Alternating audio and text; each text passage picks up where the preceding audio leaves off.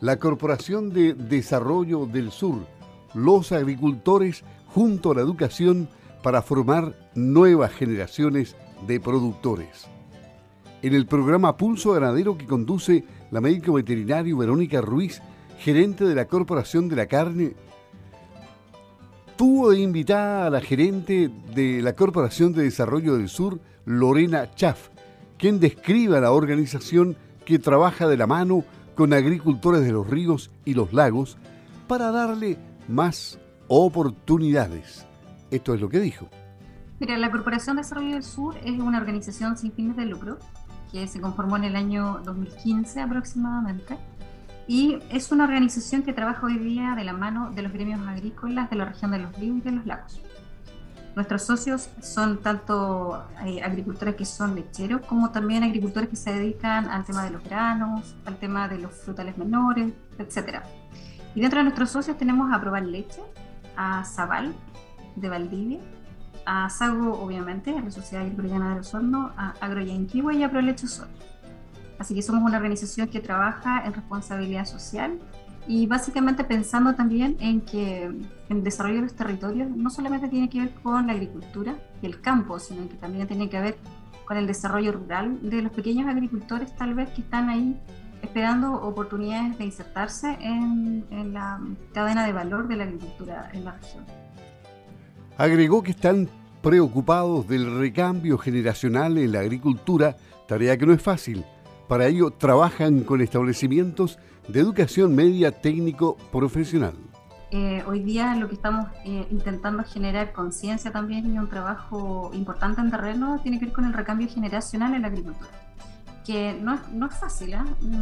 Y lo vemos desde la vereda de nuestros socios, en donde muchos de ellos eh, se ven en la obligación de vender sus campos porque de repente sus hijos no estudian las carreras que tienen que ver con el campo y estudian otras cosas que, que permiten que se vayan de las regiones. Entonces hoy día nosotros queremos que los jóvenes prevalezcan en el, en, el, campo y se queden. Entonces estamos trabajando fuertemente con establecimientos de educación media, técnico-profesional, específicamente los que imparten la especialidad de agropecuaria, para poder fortalecer estas competencias juveniles y que el campo siga funcionando como lo ha hecho durante estos dos últimos años de pandemia, que también ha sido un escenario complejo, pero que en rigor ha sido un ámbito productivo que no ha parado. Eh, la pandemia hizo crecer, dijo, a través de las semanas formativas virtuales, donde lograron estar en contacto con más de 400 estudiantes. Antes de, la crisis sanitaria que hemos tenido en los últimos dos años, nosotros abarcábamos ciertos establecimientos en cuatro por región. Estábamos solamente en la región de los lagos y ahí abordábamos un universo como de 60 alumnos entre tercero y cuarto medio, porque la matrícula era bastante baja. Sin embargo, la pandemia, fíjate que nos dio posibilidades de poder eh, transversalizar el accionar a través de esta virtualidad o de estas clases online que tienen los niños.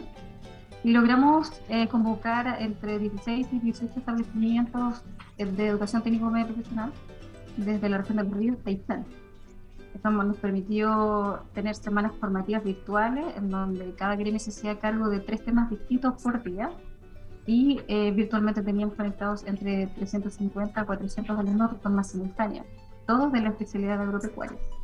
Así que eso fue un hito, logramos dar un gran paso en ese sentido porque la virtualidad nos permitió darle un rostro a la industria que antes en el ámbito educativo no se había dado.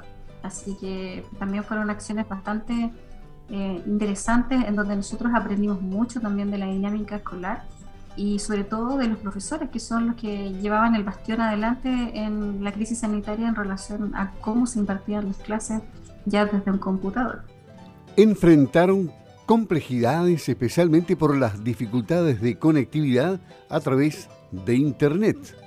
La verdad es que el primer semestre de crisis sanitaria, lo que fue el primer semestre del año 2020, fue un semestre muy complejo, pero no porque los alumnos no estuvieran preparados para sumarse a la virtualidad. Tú sabes que los jóvenes hoy día son bastante eh, versátiles, son muy tecnológicos, las también no tenían un celular en la mano. Pero lo que complicó el escenario fue cómo impartes una clase online si no tiene señal de internet, que es muy distinto a tener un teléfono con internet. Entonces, em, como corporación, nosotros primero nos abocamos a los docentes y las primeras acciones que se generaron fueron cursos para implementar herramientas digitales en donde ellos pudieran tener la oportunidad de conocer programas específicos para dar sus clases. ya sea Zoom, ya sea Meet, eh, herramientas bastante didácticas como Google Form, donde pudieran tomar sus pruebas. Pero sin embargo, la dificultad más grande fue el tema de la señal de Internet. Obviamente después en el segundo semestre, en donde el Estado también eh, hizo su parte y se, se, lograron equipar algunos establecimientos, ya la virtualidad comenzó a ser una dinámica un poco más recurrente. Y en algunos casos, cuando nosotros teníamos actividades específicas, lo que hacíamos como, lo como corporación básicamente, fue recargar los teléfonos de los chicos que no tenían acceso a computador o a señal wifi en sus casas, para que ellos pudieran ver la transmisión igual, pero por el celular. Entonces tuvimos como varias dificultades que sortear, pero fíjate que los alumnos desde el día uno, con todas las ganas eh, participando, y hasta el día de hoy se sostienen las actividades online y se sigue juntando, pero ya no desde sus casas, sino que desde las salas de clase. O sea, ellos, yo creo que fue la especialidad que más sufrió con esta crisis sanitaria, porque tú sabes que esta especialidad se aprende en el campo, más que en una sala de clase. Jimena Chaff gerente de la Corporación de Desarrollo del Sur, agregó que las mallas curriculares de los establecimientos educacionales deben estar de acuerdo con la tecnología aplicada hoy en los campos, y eso significa un trabajo interno con los gremios que ya se hace para lograr efectivamente el recambio generacional. Mira, las grandes eh, dificultades que nosotros hemos visto, porque hemos hecho el diagnóstico eh, en, ambos, en ambos lados, o sea, en el caso de los establecimientos de educación, si bien tienen una malla curricular que se cumple para las menciones que los establecimientos eligen, ya sea la mención eh, pecuaria o la mención vitivinícola o la mención de agricultura, eh, todas estas mallas eh, se supone que debían conversar con lo que pasa en la realidad en el campo, pero sabes que lo que ocurre a nivel de industria es que todo lo que es la agricultura ya no es como antes, hoy día está muy de la mano de la tecnología. Hoy día no solamente existen tractores con pantallas digitales, sino que también existen el uso de drones, por ejemplo, para fertilización o para fumigación, que eso antiguamente no se veía. Entonces, em, la brecha es que cómo entregamos ese conocimiento a los chicos que están estudiando en los liceos hoy día en temas de tecnología, porque muchos de ellos dicen, oye, pero ¿qué pasa con la tecnología? Eso va a hacer que se necesiten mucho menos personas en el campo nos han preguntado en las charlas motivacionales qué va a pasar con ellos si esto se tecnologiza demasiado.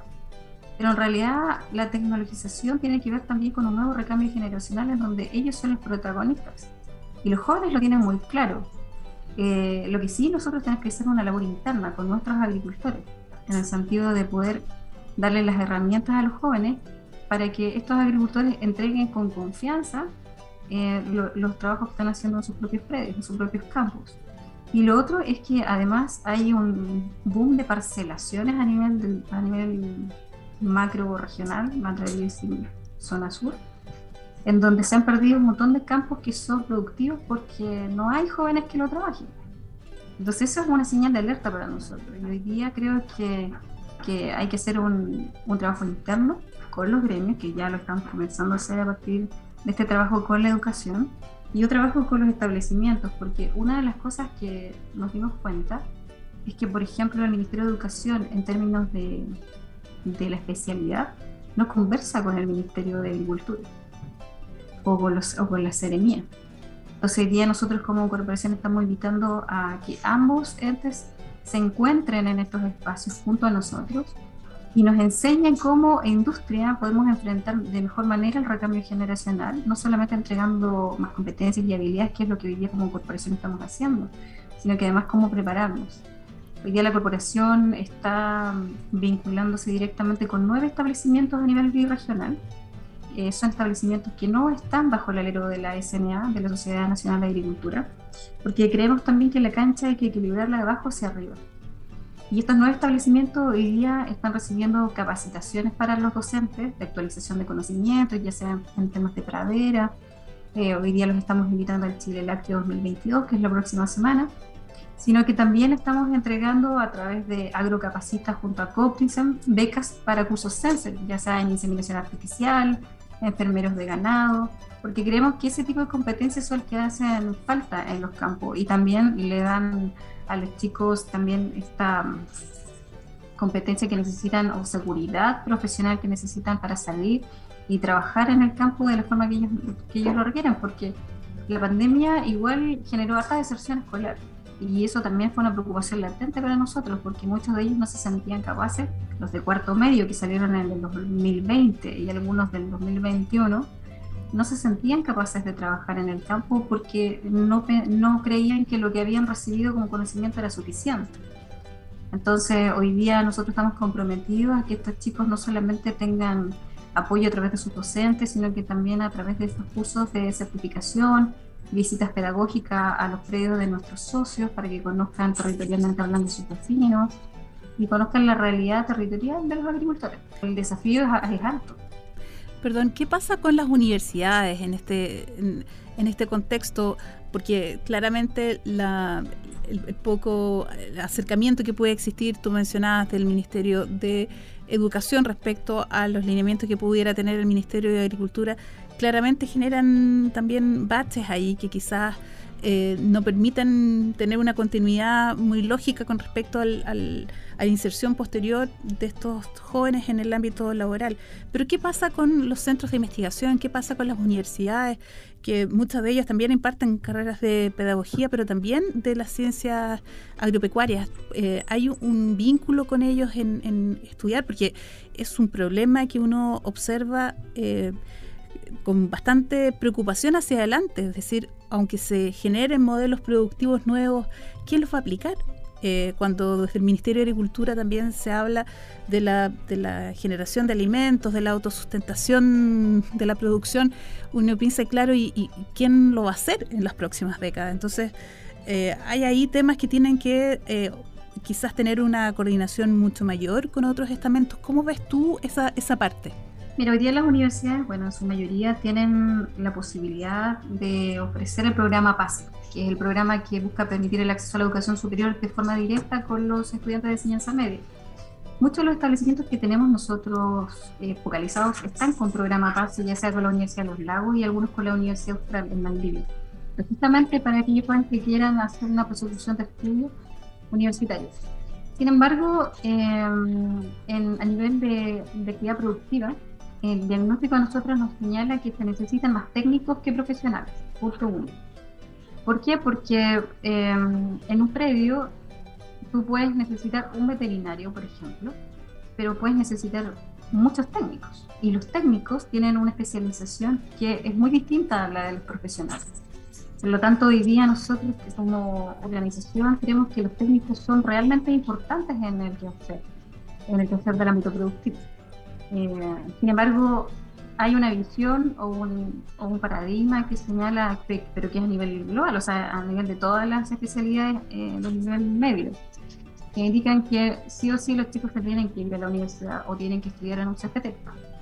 Pero nosotros creemos que si logramos potenciar la educación desde la media, no es necesario que se vayan a la universidad eh, específicamente. Pulso Ganadero, el programa de la Corporación de la Carne, se transmite por Radio Sago los miércoles y sábado. Y este fue un extracto de la conversación con la gerente de la Corporación de Desarrollo del Sur, Jimena Chaff.